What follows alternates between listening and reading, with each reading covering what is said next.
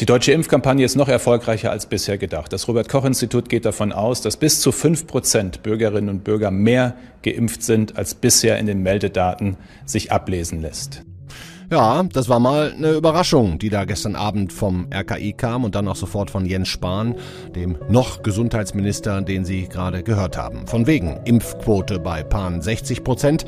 Jetzt lesen wir plötzlich 80 Prozent der Erwachsenen hätten schon beide Impfdosen erhalten. Da sind also zwei Dinge passiert. Erstens wird auf einmal nicht mehr die gesamte Bevölkerung mit einbezogen, einberechnet, sondern nur noch die über 18-Jährigen, wie es im Übrigen die meisten anderen Länder auch tun.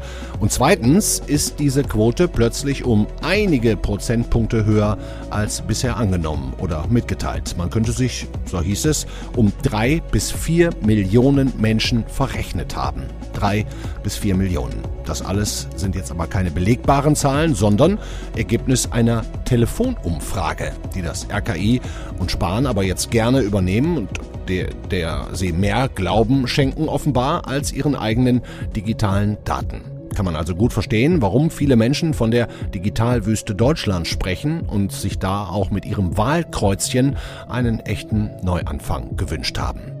Bei uns ist es also heute mal wieder höchste Zeit, über die Pandemie zu sprechen. Wir tun das mit Karl Lauterbach, von dem wir natürlich auch wissen wollen, ob er aufs Gesundheitsministerium spekuliert. Und wir reden mit der Frankfurter Virologin Sandra Zizek. Herzlich willkommen beim FAZ-Podcast für Deutschland. Heute ist Freitag, der 8.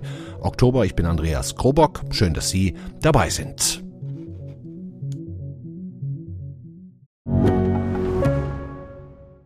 Ich bin Dr. Falk Stierkart und leite ein medizinisches Versorgungszentrum in Erlangen. Der Job als niedergelassener Arzt ist nicht unattraktiv, aber er scheitert oft schon an der Wurzel. Wenn unser Studiensystem nicht darauf ausgelegt ist, genug Ärzte in guter Qualität auszubilden, wie soll die medizinische Versorgung in Mittelfranken dann gedeckt sein? Die besondere Nähe der niedergelassenen Haus- und Fachärzte ist in Gefahr. Was die Gesundheitspolitik jetzt dringend ändern muss, erfahren Sie auf rettetdiepraxen.de. Bevor wir in die Interviews starten, will ich noch mal kurz bei meiner Kollegin Corinna Budras im Berliner Wirtschaftsbüro nachfragen. Die kennen Sie ja auch als Gastgeberin hier des Podcast für Deutschland oder auch des Einspruch-Podcast, was da mit unserem Impfmeldesystem eigentlich so komplett schief läuft. Ein paar Millionen Menschen mehr geimpft als gedacht, monatelang was anderes erzählt, monatelang Deutschland auch als ein Land dargestellt, das in großer Breite offenbar nicht bereit war, sich durchimpfen zu lassen. Corinna, was ist da los? Ja, das ist nun mal eine ganz gute Nachricht. Ne? Also die Impfquote in Deutschland ist höher als gedacht. Bundesgesundheitsminister Jens Spahn freut sich drüber. Aber man darf natürlich mit Fug und Recht mal fragen, was das eigentlich über unser Meldesystem sagt. Und da gibt es seit Sommer den Verdacht, das ist vielleicht nicht ganz so lückenlos, wie wir uns das hier in Deutschland immer erhoffen. Und das liegt daran, dass es in Deutschland kein einheitliches Meldesystem gibt. Also da haben wir einerseits äh, das digitale Impfquotenmonitoring. Da fließen alle Daten ein von den Impfzentren und von den mobilen Teams. Und auf der anderen Seite melden die Kassenärzte ihre Zahlen wiederum über das kassenärztliche System. Und da scheint es ein bisschen Schwund zu geben. Also die Kassenärzte impfen zwar fleißig seit etwa einem halben Jahr, aber melden vielleicht nicht ganz so fleißig jeden Peaks, den sie machen. Das kann man ärgerlich finden, aber so ist jedenfalls die Lage. Und man kann sich trösten mit dem Hinweis vielleicht darauf, dass auch die Meldung der Neuinfektion nicht ganz so störungsfrei lief. Das lag vor allen Dingen am Anfang daran, dass viele Labore ihre Zahlen per Fax an die Gesundheitsämter übermittelt haben. Und da blieb natürlich das eine oder andere auch mal auf der Strecke. So, also ich würde nicht so weit gehen zu sagen, dass die Zahlen gewürfelt sind. Das wäre natürlich totaler Quatsch. Aber man muss sich vielleicht von dem Gedanken verabschieden, dass sie die Wahrheit ganz lückenlos abbilden, wie wir es uns erhoffen. Lückenlose Wahrheiten kriegen wir also erstmal leider nicht, aber sollte die Impfquote auch nur annähernd so stimmen wie gestern Abend fröhlich präsentiert, dann könnte man, auch mit Blick auf andere Länder, wenn man wollte, hier ebenfalls den Freedom Day ausrufen, das symbolische Ende der Pandemiebeschränkungen. Kommt das so? Hm, wahrscheinlich nicht. Können wir jetzt alles mit unseren Gästen besprechen. Es gibt also inzwischen die ersten, die auch in Deutschland den sogenannten Freedom Day fordern. Herbeisehnen tun wir den wahrscheinlich alle. Auch unser erster Gesprächspartner heute, der meistens oder oft als Mahner aufgetreten ist in den vergangenen anderthalb Pandemiejahren. Ich hoffe, er nimmt mir das nicht krumm, dass ich das so sage.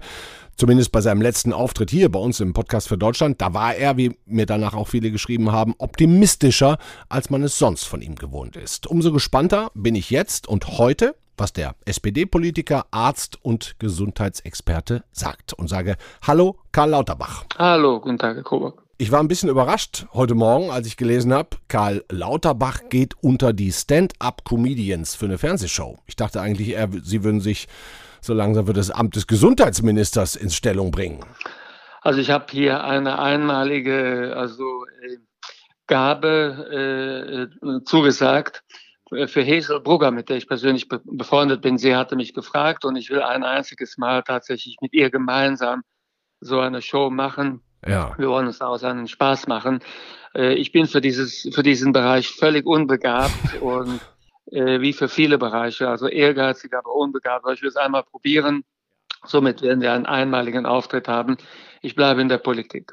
Und wenn Sie sich entscheiden müssten, Bundesgesundheitsminister oder Comedian?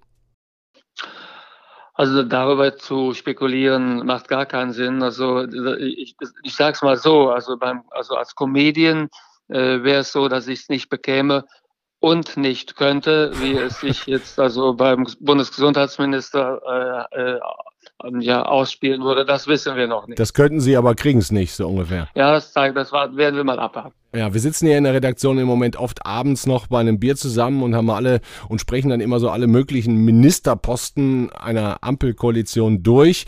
So, und äh, wenn man dann auf den Gesundheitsministerposten kommt, dann sagen manche, wow, Melanie Leonard, das wäre eine, ne? Ist die Hamburger Senatorin für Arbeit und Gesundheit, gilt als Scholznah.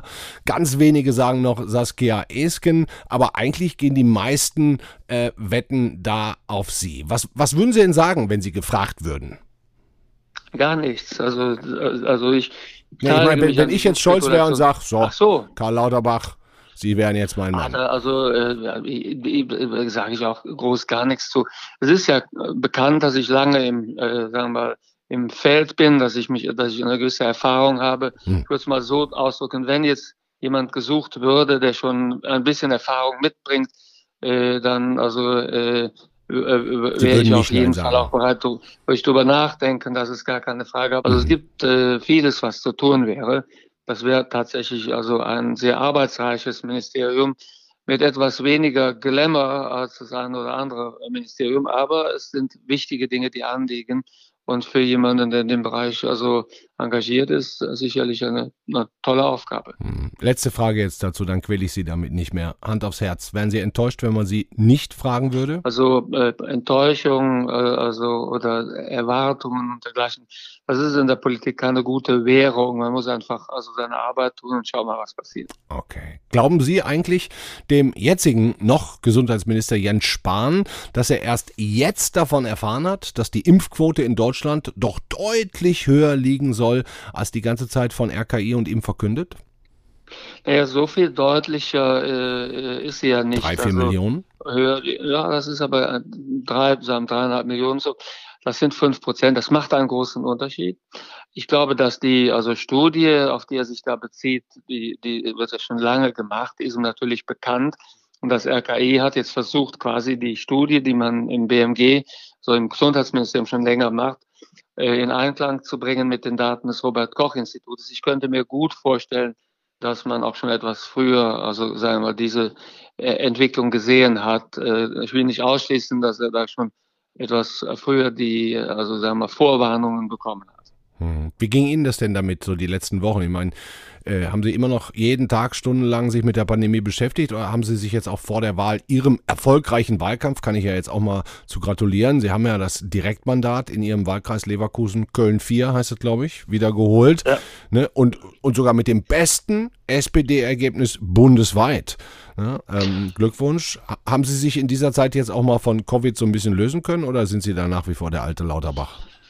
Naja, es war das beste Ergebnis für die SPD im Abstand Erststimme zur Zweitstimme. Also ich lag am weitesten vor der Partei. Diese Divergenz. Das, mhm. Die Divergenz war am größten, genau. Das Ergebnis war aber auch äh, also in absoluten Zahlen relativ gut. Und ich habe in den Monaten jetzt vor der also Wahl, ich habe halt Wahlkampf gemacht intensiv, arbeite mich weiter durch die Studien, also in der Corona-Politik und arbeite schon seit Monaten parallel, um auch noch ein bisschen auf andere Gedanken zu kommen, arbeite ich an einem Buch über den Klimawandel und wieso wir da politisch versagen, also wie, wieso es also jetzt, jetzt kommt so, Herr Lauterbach so auch noch mit Klimawandel. Ja, das ist in der Tat ein Thema, was mich seit vielen Jahren beschäftigt. Ich hab, arbeite ja relativ eng mit Fridays for Future hier in Deutschland zusammen. Meine Tochter war da aktiv. Ich habe damals vor zwei Jahren für den Parteivorsitz mit diesem Thema kandidiert für die SPD. Ja. Das hat nicht geklappt, aber das ist ein riesiges Problem und die Corona-Problematik äh, äh, also Problematik also überschneidet sich auch mit dem Klimawandel. Denn wenn wir also beim Klimawandel also nicht erfolgreicher sind und im Moment sieht es nicht danach aus, dann werden wir ja sehr viel regelmäßiger auch Pandemien dieser Art bekommen. Aber wenn wir jetzt nochmal auf die aktuelle Corona-Lage kommen, sind Sie denn oder wären Sie denn jetzt bereit, einen Freedom Day für Deutschland auszurufen, zu feiern oder bleiben Sie doch lieber weiter noch ein bisschen vorsichtig? Ich bliebe da vorsichtig. Der Freedom Day bedeutet ja, wir sagen einen Tag, bis dahin also, äh, also gelten die Vorsichtsmaßnahmen mhm. und äh, jeder wird aufgefordert, sich bis dahin zu impfen. Mhm. Und also wenn der Stichtag dann erreicht ist, dann also werden die also Maßnahmen aufgehoben. Beispielsweise dann könnte dann viele beispielsweise 3G, um ein Beispiel zu bringen oder 2G, dann könnte man in die Bars, in die Clubs, in die Restaurants hinein, ohne dass dort geprüft wurde, also ob jemand also infiziert ist oder ob er geimpft ist, genesen ist. Hm. Und also diejenigen, die dann noch nicht geimpft sind, die haben dann quasi das Risiko selbst auf sich genommen und wenn sie dann schwer erkranken, dann sind sie zum Schluss selber schuld. Das also ist ungefähr die Idee vom Freedom Day. Haben die ja jetzt in Dänemark, ne? England, Portugal. Genau. Die genau. rufen das ja jetzt quasi alle aus. Und das ja. ist sowas wie so der Tag, boah, da haben wir es vielleicht geschafft, so ein bisschen, ne? Oder? Genau, also man kann das, man definiert das dann also zu Ende. Mhm. Und die, aber äh, Machen Sie der noch nicht Schuss mit. kann nach hinten. Nee, der Schuss kann nach hinten losgehen. Also ich bin ja auch Impfarzt und also begegne vielen Leuten, die sich dann noch knapp impfen lassen, die einfach noch ein bisschen länger gebraucht haben und so.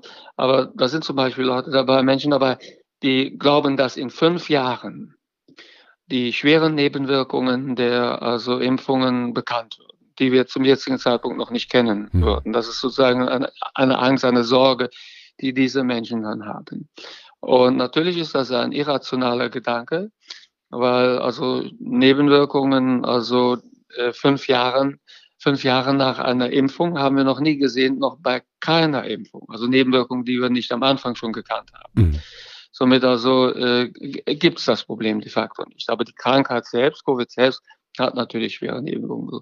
Aber würden Sie denn dann hingehen und sagen, naja, der versteht das halt falsch, er kapiert das nicht mit den Nebenwirkungen, kommt nicht zurecht. Wir also äh, überlassen diese Leute dann ihrem Schicksal. Aber wie schaffen wir denn zu unterscheiden zwischen denen, ne, von denen, die noch nicht geimpft sind, in der Altersgruppe Ü18, die, die das garantiert nie machen werden, weil sie eben Corona-Leugner etc. pp, Verschwörungstheoretiker und so weiter sind und zwischen denen, die, wie Sie es ja auch beschrieben haben, in ihrer Praxis einfach noch so ein bisschen in Sorge sind und aber vielleicht überzeugt werden können. Wie kriegen wir denn da die Unterscheidung hin? Ja, ich glaube schon, dass wir da gar nicht unterscheiden müssen. Also die harten Corona-Leugner, die Verschwörungstheoretiker, also äh, aber müssen wir auf die, die, wirklich noch Jahre aufpassen? Nein, das würde ja auch nicht so sein. Also äh, es ist ja ganz klar, dass wir hier in, auf der Endstrecke unterwegs sind. Also äh, wenn wir jetzt einen Freedom Day machen würden, dann würden wir öffnen quasi in die Jahreszeit hinein, wo die Infektionszahlen ohne dies eher hoch sind und wo das Infektionsrisiko für den Einzelnen recht hoch ist. Also ich sage mal die ungünstigste Zeit für einen Freedom Day. Die anderen Länder, die einen Freedom Day gemacht haben, die haben da schon ein bisschen intelligenter gearbeitet. Die haben zuerst, also sagen wir mal, eine hohe Impfquote gehabt, die hatten wir nicht und haben dann quasi den Freedom Day in den Sommer hineingelockert. Das ist eine andere Sache. Aber wenn man jetzt hier einsteigen würde und würde quasi in den, also in den Berg, in, in, in den also quasi in den ansteigenden November, Berg, Dezember, genau November, ja. Dezember, wo es sowieso wieder auch in einer Phase, wo bei vielen Älteren die Impfwirkung schon nicht mehr ganz so also vorhanden ist, dann gehe ich natürlich ins Risiko, das ist klar. Und das wird daher rein epidemiologisch wird das also äh, niemand empfehlen. Ich kenne auch von Fachleuten jetzt also meinetwegen Christian Drosten, Melanie Brinkmann, äh, Dirk Bockmann, also die, die also ich kenne ich kenne jetzt niemanden, der tief im Stoff jetzt steht, der sagen würde, du, das ist aber eine klasse Idee. Lass uns das doch jetzt machen. Das wird niemand machen. Das müsste dann politisch entschieden werden nach dem Motto, okay, das macht zwar epidemiologisch keinen Sinn, jetzt zu öffnen in die, sagen wir, steigende Fallzahl hinein, aber wir wollen die Freiheit spüren und also wir lassen uns das jetzt das kosten, ein paar tausend Leute werden sterben, die sonst nicht gestorben wären, aber darum haben wir, darum spüren wir dann mal wegen Weihnachten ist die Freiheit schon da. Ich halte das für, ich, ich, also ich, ich stünde dafür nicht. Also ich möchte das auch nicht, man muss dann ja auch nachher dafür stehen können. Also man, meinetwegen zwei, drei Jahren denkt man drüber nach. Wie war denn damals die Vorweihnachtszeit? Also 21, da sind mir alle Leute gestorben, aber danach hatten wir hm. Freedom Day und so, das ist schon schwierig. Hm. Okay, letzte Frage, Herr Lauterbach. Nehmen wir mal an, ähm, auch wenn ich bei Ihnen gewisse Zweifel rausgehört habe. Ähm, Sie würden doch gefragt, Gesundheitsminister zu werden und kämen dann irgendwann im Januar ins Amt. Sie würden dann den Freedom Day im Frühling ausrufen. Also äh, wer auch immer Minister wird, also äh, ein mit einem Freedom Day zu arbeiten, wird möglicherweise gar nicht notwendig sein, weil wir die Impfquote erreichen können jetzt im Winter, also ähm, die notwendig ist, viele Dinge zu öffnen. Also das muss man gar nicht über ein, das muss man gar nicht über einen Spektrum. Ein Freedom Day ist aber ja mehr oder Sie weniger. sind doch Rheinländer. Wir wollen doch einen Feiertag auch ja, haben. Das, genau, ich, ich finde, ich sehe ja die Symbolik dieses Tages auch im Ausland. Ja, genau. Das ist aber das ist eher, äh, das ist mehr so Boris Johnson auf der Klamauk. Mal richtig okay. Hier das ist also, das ist nicht mein, aber was man. Aber die Dänen machen es auch, die Portugiesen machen es auch. Ja, ja die, die Portugiesen haben eine Impfquote von 98 Prozent. Die haben uns gar keinen Frieden gemacht. Die haben einfach schlicht und ergreifend alles offen. Die können alles öffnen. Wenn wir, wir, müssen, wir müssten einfach besser sein bei der, beim, beim Darstellen der Impfquote. Dazu hätte ich zahlreiche Vorschläge, wie wir die Impfquote, da habe ich eine gewisse Erfahrung. Also die Zeit als Impfarzt. Ich habe während des Wahlkampfes noch als Impfarzt gearbeitet. Da ist mir der ein oder andere Gedanke gekommen, was man da machen könnte. Da, wenn wir das richtig gut machen würden. Schaffen Sie es noch in kurzen, weil wir sind schon, schaffen Sie es in kurzen, kurzen Stichworten? Ja, in kurzen Stichworten. Also wir müssen einfach medizinischer daran gehen. Können, also wenn ich einfach sage, impfen, impfen, impfen, das reicht nicht. Wenn da so äh, Lothar mhm. Wieler da, sondern wir müssen an die medizinischen Vorbehalte rangehen. Die müssen, die Leute müssen ernst genommen werden. Ich muss genau erklären, wieso wissen wir, dass meinetwegen die Impfung nicht zur Unfruchtbarkeit führt. Woher wissen wir das? Woher, woher wissen wir, dass meinetwegen nach fünf Jahren da keine späten Nebenwirkungen zu erwarten? Wer sagt uns das und so weiter? Die Leute sind nicht dumm, die wollen also tatsächlich erklärt bekommen, was Sache ist und das würde einen Unterschied machen. Okay. Karl Lauterbach, bin gespannt, wie es weiterläuft. Auch mit Ihnen. Dankeschön. Danke Ihnen. Kommen wir also von Karl Lauterbach, und da kann ich den Ball eigentlich direkt sehr schön weiterreichen, zu einer Virologin. Und zwar einer, die ich persönlich sehr gerne lese und ihr noch lieber zuhöre in ihrem Podcast, den sie auch mit Christian Drosten zusammen macht. Sie ist Direktorin des Instituts für medizinische Virologie hier an der Uni Frankfurt und auch Professorin an der Goethe-Universität. Und jetzt ist sie mal wieder bei uns, ich glaube zum zweiten Mal im FAZ-Podcast für Deutschland und freue mich sehr. Hallo Sandra Zizek. Ja, hallo. Frau Zizek, Karl Lauterbach hat gerade gesagt, er könne sich kaum vorstellen, dass irgendein Virologe jetzt in den Herbst hinein einen Freedom Day ausrufen würde. Wie sieht es da bei Ihnen aus? Würden Sie? Nein, würde ich auch nicht. Also ähm, aus verschiedenen Gründen nicht. Ähm, ich denke, wahrscheinlich realistisch ist, dass es die Situation sich im Frühjahr entspannen wird. Ähm, warum nicht jetzt, ist ja die Frage. Und das hat, wie gesagt, verschiedene Gründe. Zum einen ähm, wissen wir, dass es eine gewisse Saisonalität gibt beim SARS-Coronavirus und im Herbst, Winter ähm, das natürlich zu mehr Infektionen führen wird. Und dann halten wir uns auch noch wieder in Innenräumen mehr auf und ähm, das spielt dem Virus natürlich zu. Mhm. Und deshalb ähm, glaube ich eher daran, dass der Herbst auf jeden Fall anders wird als letztes Jahr, also deutlich entspannter. Aber von einem Freedom Day bin ich auch noch weit, weit entfernt. Hm. Beeinflusst denn diese neue höhere Impfquote, die das RKI jetzt bekannt gegeben hat, beeinflusst diese ähm, neue Zahl Ihre Arbeit dazu, Ihre Erkenntnisse oder Schlussfolgerungen? Das ist eine gute Frage. Also erstmal hat mich das sehr überrascht, was da verkündet wurde. Und ähm, das ist natürlich sehr, sehr schön, wenn das der Wahrheit entspricht und wirklich viel mehr Menschen geimpft sind. Ich bin aber noch ein bisschen zurückhaltend, weil diese Covimo-Studie vom RKI, das war ja eine Telefonbefragung von ungefähr 1000 Leuten. Mhm. Und ähm, da hat man natürlich immer so einen gewissen systematischen Fehler, also ein Bias drin. Zum Beispiel, welche Teilnehmer erreicht man wirklich per Telefon? Wer hat noch einen Festnetzanschluss? Ähm, wer spricht Deutsch? Das war ja auch eine deutsche Umsprache und äh, Umfrage. Und wir wissen, dass gerade ähm, Personen, die vielleicht anderssprachig sind, ja. auch ähm, ja sich aus Sorge gar nicht impfen lassen oder weil sie gar nicht den Zugang haben ähm, zu den Informationen. Und oft ist es auch am Telefon so, dass die Leute ja nicht unbedingt ehrlich antworten, sondern einfach das, was sozial erwünscht ist, antworten. Und mhm. die,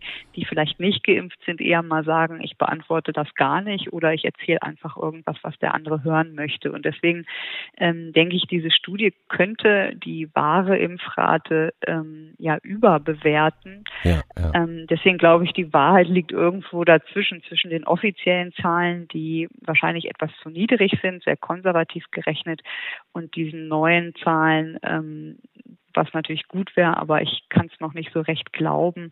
Und wahrscheinlich liegt die Wahrheit in der Mitte. Aber es ist ja schon auch bemerkenswert, dass wir es irgendwie nicht schaffen, ähm, offensichtlich nicht schaffen, die Menschen einfach zu zählen, die geimpft worden sind. Ne? Also da kann man ja schon dann auch ja. die Digitalwüste Deutschlands so ein bisschen. Ja, ich hatte die Hoffnung, dass man das über die Abrechnung rausbekommt, weil ja doch jeder eine Vergütung haben möchte für den Impfstoff und fürs Impfen. Nur das hängt immer sehr stark nach. Also die Quartale, das wird ja quartalsweise abgerechnet mit der Krankenversicherung oder mit den KV-Trägern. Und ähm, das hängt halt immer so ein Quartal hinterher, sodass man, denke ich mal, wahrscheinlich in ein paar Wochen dann auch zuverlässige Zahlen von dieser Quelle haben wird können wir ja nochmal auf Herbst und Winter gucken. Ist kalte Jahreszeit, haben viele vorgewarnt. Ähm, und auch die Grippesaison, die Sie auch gesagt haben, letztes Jahr quasi ausgefallen ist wegen der Maßnahmen. Wie, wie sehen Sie es dieses Jahr? Würden Sie jetzt zum Beispiel empfehlen, sich jetzt auch dringender denn je gegen Grippe impfen zu lassen? Ja, also das Problem bei der Grippe ist, dass es da auch eine gewisse Teilimmunität gibt. Man muss sich ja jedes Jahr impfen lassen, um einen ausreichend Schutz zu haben, ähm, weil sich das Virus auch immer ein wenig verändert und weil die Immunität nicht lange vorhält. Und ähm, da es letztes Jahr ausgefallen ist, ähm, rechnen wir eher damit, dass die nächste oder übernächste Saison etwas stärker ausfällt, weil halt so viele Leute entweder noch gar keinen Kontakt, wenn sie sehr klein sind, oder schon länger keinen Kontakt mehr hatten mit dem Grippevirus. Und hm, wie das jetzt in der nächsten Zeit verläuft, ist natürlich stark abhängig ähm, von den Maßnahmen, ob wir weiter Masken zum Beispiel tragen in den Innenräumen. Mhm. Ähm, wenn man das alles fallen lassen würde, würde ich damit rechnen, dass es eine stärkere Grippesaison gibt. Und ich würde auf jeden Fall den Menschen raten, sich impfen zu lassen, gerade wenn sie älter sind oder Vorerkrankungen haben haben, aber auch wenn sie im Gesundheitssystem arbeiten oder sehr viel Kontakt haben zu anderen Leuten. Also klassischerweise zum Beispiel die Verkäuferin, die ganz viel Kontakte jeden Tag hat, die sollte sich unbedingt gegen Grippe impfen lassen. Mhm. Weil auch eine Grippeerkrankung, eine echte Grippe ist kein Spaß und ähm, kann im schlimmsten Fall auch tödlich verlaufen. Mhm. Und wenn sozusagen Grippe mit Coronavirus-Erkrankung zusammenkäme, weiß man da was drüber? Wäre das dann besonders gefährlich? Ja, oder da gibt es ein paar Daten. Doch, Doch, das geht. Man kann sich mit beiden Viren infizieren. Das haben wir letztes Jahr natürlich seltener gesehen, weil zum Glück die Grippe selten war. Sie befallen ähnliche Zellen im Körper, was dazu führt, dass natürlich die Erkrankung schwerer verlaufen könnte. Man weiß noch nicht so richtig viel darüber, weil es halt, wie gesagt, selten war. Ähm, ein anderer Aspekt ist aber, dass auch schwere Grippewellen unser Gesundheitssystem immer wieder stark belastet haben in der Vergangenheit, also auch die Intensivkapazitäten. Und wenn man dann parallel zwei verschiedene Infektionskrankheiten hat, die eine, eine Welle auslösen, führt das natürlich zu einer vermehrten Anspannung Anspannung im Gesundheitssystem. Mhm. Wenn jetzt mein Vater mir zuhört oder uns beiden zuhört, der ist 81, der hat sich auch ganz brav, ganz schnell gegen Corona impfen lassen, wird sich jetzt wahrscheinlich dann auch gegen Grippe impfen lassen, tut er aber so jedes Jahr. Wie ist es mit der dritten Impfung gegen Corona, dieser sogenannte Booster? Würde also sie auch machen? sollte ihr Papa, ihr Papa sich noch gegen Pneumokokken impfen lassen, okay. wenn das noch nicht getan Vater, hat. hör das zu. ist ein weiterer Ja. Erreger. und ähm, genau, die STIKO hat da jetzt eine ganz klare Empfehlung rausgegeben für die dritte Impfung, dass ähm, sich Menschen über 70 auf jeden Fall impfen lassen sollten, weil man weiß, dass einfach die Immunantworten nach einer gewissen Zeit nachlassen und gerade das ältere Immunsystem anders ist als von jüngeren Menschen.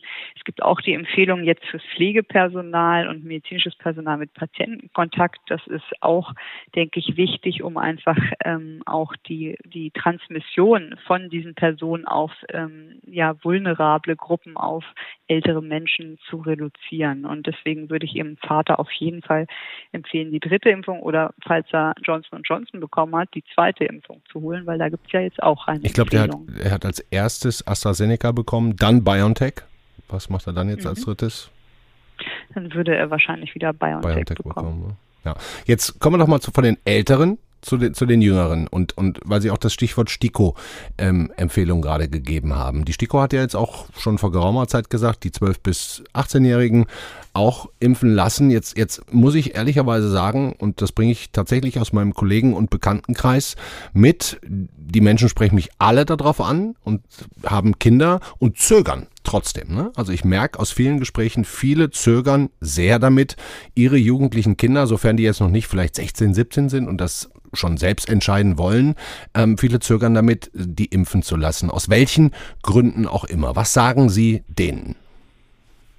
Also erstmal kann ich das verstehen, weil das immer eine schwierige Entscheidung ist. Ähm, wir wissen ja, dass Kinder, Jugendliche nicht so schwer erkranken wie ein Mensch über 60 und da ist die Abwägung eine ganz andere. Und wichtig ist, dass man diese Eltern und auch die Jugendlichen oder jungen, ähm, ja, älteren Kinder aufklärt und einfach genau die Risiken, aber auch die Chancen und die Vorteile einer Impfung erklärt. Ich würde da schon der STIKO vertrauen, denn die haben sich diese Entscheidung echt nicht leicht gemacht. Das haben ja auch viele miterlebt in der Zeit.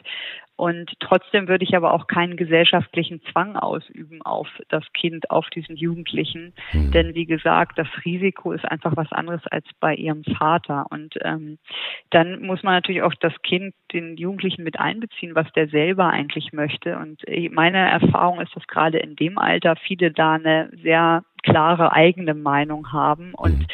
was auch den, den Eltern, den Kindern klar sein muss, ist, dass wenn sie ähm, sich impfen lassen und sich dann infizieren, dann kennt der Körper das Virus schon und Bausteine des Virus und kann sich dagegen gut wehren und schnell Antikörper bilden. Und wenn man sich infiziert, ähm, und das wird so sein, wenn man sich nicht impfen lässt, dann wird man irgendwann Kontakt mit dem Virus haben und eben keine Antikörper vorher haben. Und dann ist es für das Immunsystem ganz neu und ähm, so richtig abschätzen, ob das doch dann langfristige Folgen hat oder auch ein Risiko für dieses PIMS, also so ein inflammatorisches ähm, Syndrom.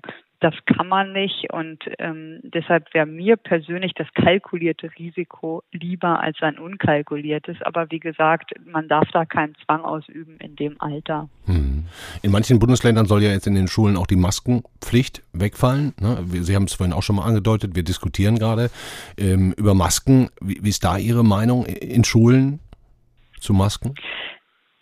Also ich denke, Masken sind eigentlich eine relativ einfache Maßnahme, die relativ ähm, wenig Nebenwirkungen haben. Und ähm, das Problem ist ja, dass die Kinder unter zwölf Jahren noch nicht geimpft werden können. Und ich denke, ähm, die Zulassung ist ja beantragt für ab Fünfjährige, Ja. also für die Schulkinder, die Grundschulkinder. Und meine Meinung dazu ist, dass wir jedem die Chance geben müssen, wenn er das möchte oder wenn die Eltern das möchten, sich gegen dieses Virus zu schützen und ein Recht darauf haben, auch geschützt zu werden, weil auch in dieser Altersklasse gibt es halt ähm, sehr, ja, auch, auch nicht wenige chronisch kranke Kinder oder Kinder mit anderen Risikofaktoren. Mhm. Und auf die sollte man jetzt noch die nächsten Wochen Rücksicht nehmen und ähm, jetzt nicht, sage ich mal, große Infektionswellen in den Schulen ähm, zulassen oder triggern.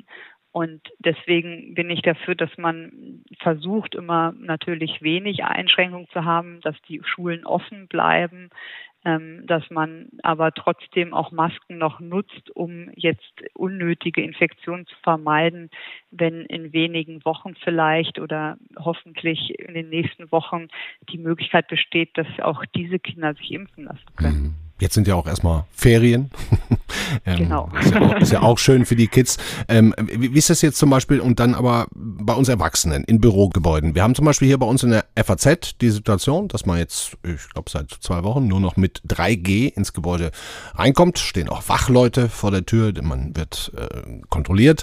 Ähm, und dann wird, geht man quasi durch die Flure, durchs Gebäude, hat eine Maske auf, geht aber dann ins Büro oder auch in, in Zweierbüros, Dreierbüros, da nimmt man die Maske ab. Wie, wie sehen Sie die Situation? Macht das Sinn, das so beizubehalten oder könnte man letztlich da jetzt Schritt für Schritt auch zu einer Situation kommen, wenn man schon getestet oder 3G ein Gebäude betritt, dass man dann da eigentlich auch keine Maske mehr bräuchte? Ja, das ist eine schwierige Frage. Also bei uns hier am Uniklinikum ist es so, dass wir alle Maske tragen, außer wir sind in einem Einzelbüro. Ähm, dann mhm. also auch wenn Sie zu zweit mit jemandem aber im Büro genau, sitzen. wenn mhm. wir zu zweit sind oder in Besprechungen sind, ähm, sowieso im Patientenkontakt, aber auch außerhalb des Patientenkontakts ist ja überall Maskenpflicht. Und wir sehen zum Glück im Moment extrem wenige Infektionen ähm, im Haus oder hier in, mein, in meinem Institut überhaupt nicht. Und ähm, im Moment ist es, ja, es ist eine schwierige Frage, die, wie man damit umgeht. Also ich, ich denke, man wird es eine Weile noch sicherlich so weitermachen können oder sollen. Aus Vorsichtsgründen. Aus Vorsichtsgründen, um nicht zu riskieren.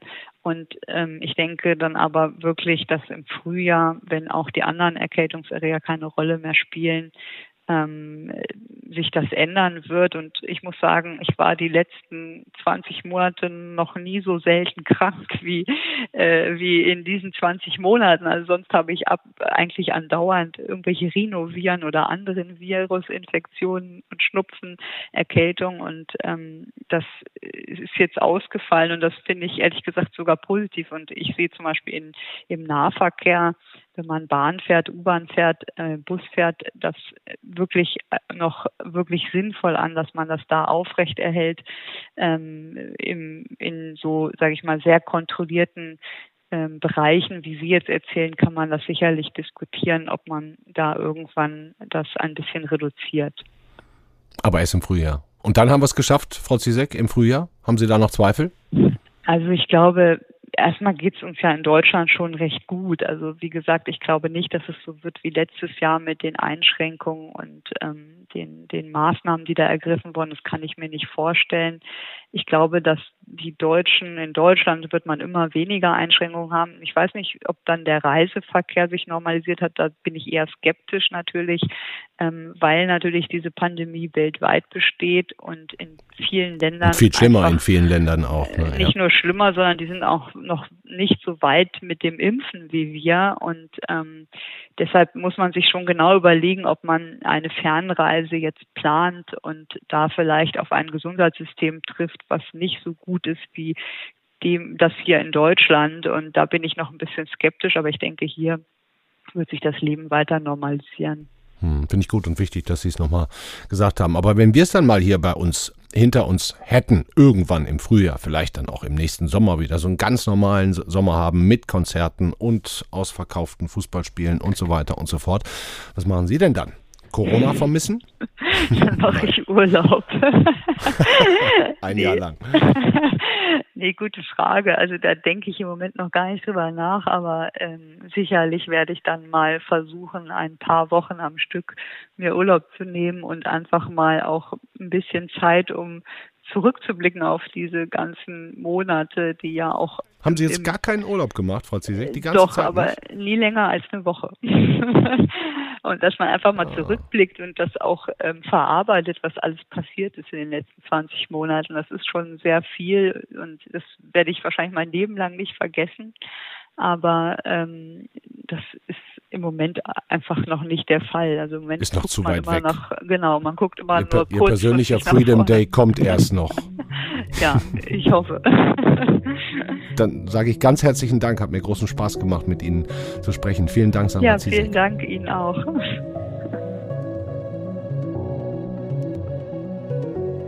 Das war der FAZ-Podcast für Deutschland an diesem 8. Oktober, Freitag, kurz vor dem Wochenende, vor den Herbstferien auch. Die Kinder haben erstmal ein bisschen frei, ist ja auch gut ähm, müssen sich auch mal erholen. Ich hoffe, Sie können auch zumindest über dieses Wochenende ein bisschen abschalten.